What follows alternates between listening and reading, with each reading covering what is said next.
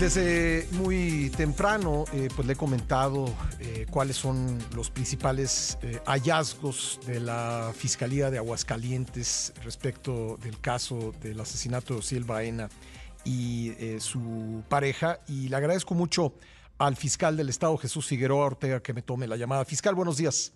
Buenos días, Pascal. ¿Están ustedes convencidos? Perdón que se lo pregunte, es casi una obviedad y, entiendo que la respuesta puede ser obvia también, pero, pero se lo pregunto de todos modos. ¿Están ustedes convencidos de los resultados que han dado a conocer públicamente, fiscal?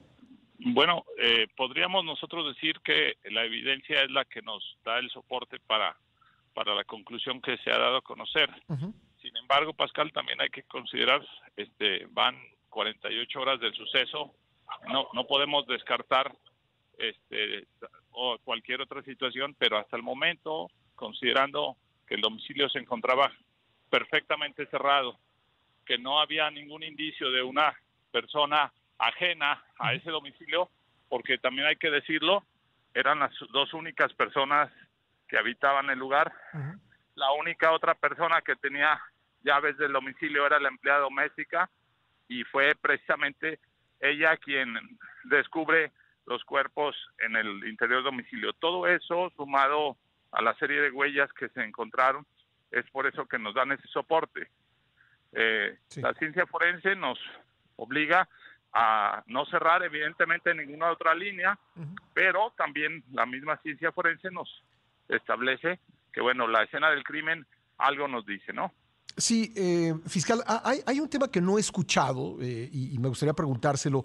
Eh, he visto imágenes del exterior del domicilio y veo que por lo menos de un lado tienen vecinos.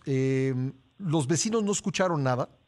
No, no, tenemos ya entrevistas recabadas con los vecinos de, del lugar y no, no tenemos información en ese sentido, es decir, los vecinos, pues, este hecho nosotros calculamos que ocurrió por la madrugada, evidentemente después de la una, entre la una y las siete calculamos nosotros, pues eh, los vecinos seguramente la gran mayoría esa hora duermen, entonces hay menos percepción de cualquier otro ruido, considerando además de que eh, una vecina de en la parte trasera de, de la casa de Ociel eh, tenía unos perritos que refiere que son muy inquietos, o sea que muy constantemente están ladrando. Mm.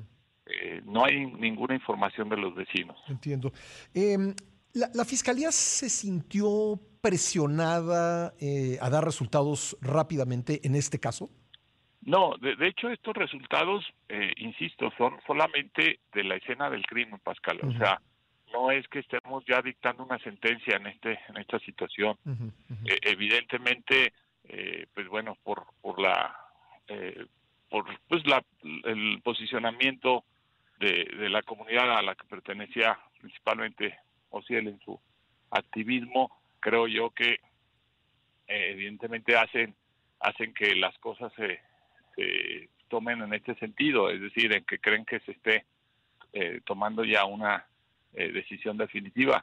Lo único que se ha dado a conocer, Pascal, es la información que nosotros obtuvimos de la escena del crimen, del domicilio. O sea, si esto hubiera sido eh, bajo otras circunstancias, pues nosotros tendríamos que considerar este, alguna participación ajena. Aquí lo único que estamos diciendo es no hay ningún solo indicio de que alguien haya entrado a su domicilio antes o, o durante eh, evidentemente tiene que ser antes en el sentido de que tuvo que haber estado en el lugar para haber cometido el crimen.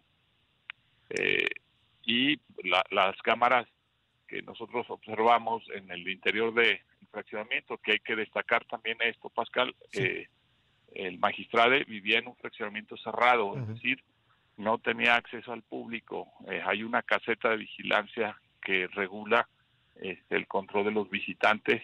No hay ningún registro eh, se entrevistó evidentemente al vigilante del coto, se tiene toda la información para nosotros tener una certeza eh, eh a 48 horas de la investigación de que nadie ingresó al domicilio y que las dos únicas personas que estaban en el interior del domicilio pues eran precisamente los dos fallecidos.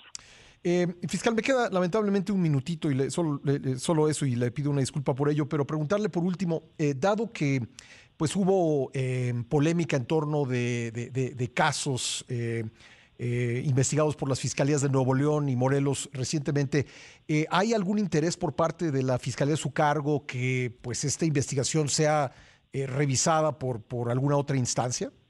nosotros estamos en la mejor disposición, Pascal, eh, ya lo he manifestado varios medios, no he recibido alguna solicitud, eh, bueno, principalmente de la Fiscalía General de la República, nosotros estaremos encantados en compartir, hemos sido cuidadosos en el registro de todas las evidencias para que ellos tengan la misma posibilidad de la que nosotros tuvimos eh, al analizar la escena del crimen y llevar a cabo, tenemos evidentemente toda la carpeta integrada con todos los testimonios con todas las entrevistas de las personas y hemos subido, este, hemos sido cuidadosos en eso, precisamente para que si en un futuro cercano, en un futuro lejano, alguien más la revisa, eh, pueda tener el mismo acceso que nosotros bueno. a la escena del crimen. Pues fiscal, yo le agradezco mucho estos minutos para el programa, muy amable. Que tenga buen día, Pascal. Igualmente, gracias. Jesús Figueroa Ortega es el fiscal de Aguascalientes.